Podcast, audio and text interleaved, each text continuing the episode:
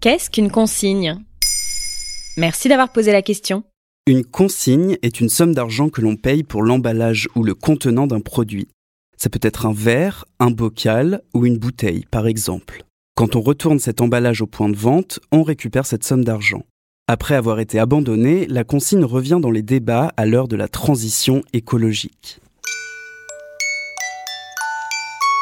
La consigne, c'est pas nouveau. Jusqu'aux années 80 en France, les consommateurs payaient une consigne lorsqu'ils achetaient un produit contenu dans une bouteille en verre.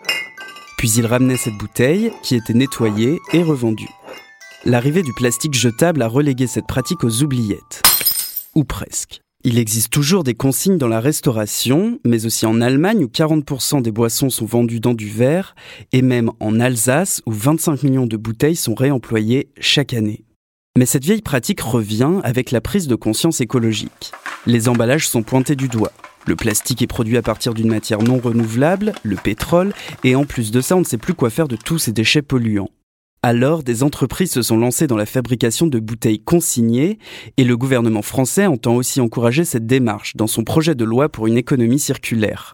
Les consignes permettraient d'éviter des déchets, de ne pas épuiser de nouvelles ressources, et seraient aussi plus économiques pour l'État. Comme quoi, les solutions pour l'avenir se trouvent peut-être dans le passé. À vrai dire, le retour de la consigne ne fait pas l'unanimité, notamment auprès des grands industriels qui y voient de nombreuses contraintes. Certains accusent même la consigne de ne pas être écologique. Le transport du verre entre les fabricants, les usines de nettoyage et les points de vente nécessiterait beaucoup de déplacements, et donc de pollution l'Agence de l'environnement et de la maîtrise de l'énergie soutient que l'impact sur l'environnement serait négatif si ces déplacements se font dans un rayon supérieur à 250 km. Pourtant, selon une étude de 2009, le fabricant de bière alsacien Météor, qui utilise la consigne, éviterait 79% d'émissions de gaz à effet de serre et consommerait 33% d'eau en moins par rapport aux bouteilles en verre à usage unique. Mais alors, si la consigne revient, on n'ira plus recycler nos bouteilles en verre dans les poubelles vertes? Sur ce point-là, c'est plus ambigu, car le gouvernement encourage le développement de la consigne pour recyclage. Dans ce cas-là, la consigne est rendue quand l'emballage est apporté au tri sélectif. Elle sert à inciter à faire le tri, mais l'emballage n'est pas réutilisé, il reste jetable. Le gain pour l'environnement est beaucoup moins intéressant qu'avec la consigne pour réemploi, c'est-à-dire la consigne des emballages qui sont conçus pour être lavés et réutilisés plus d'une vingtaine de fois.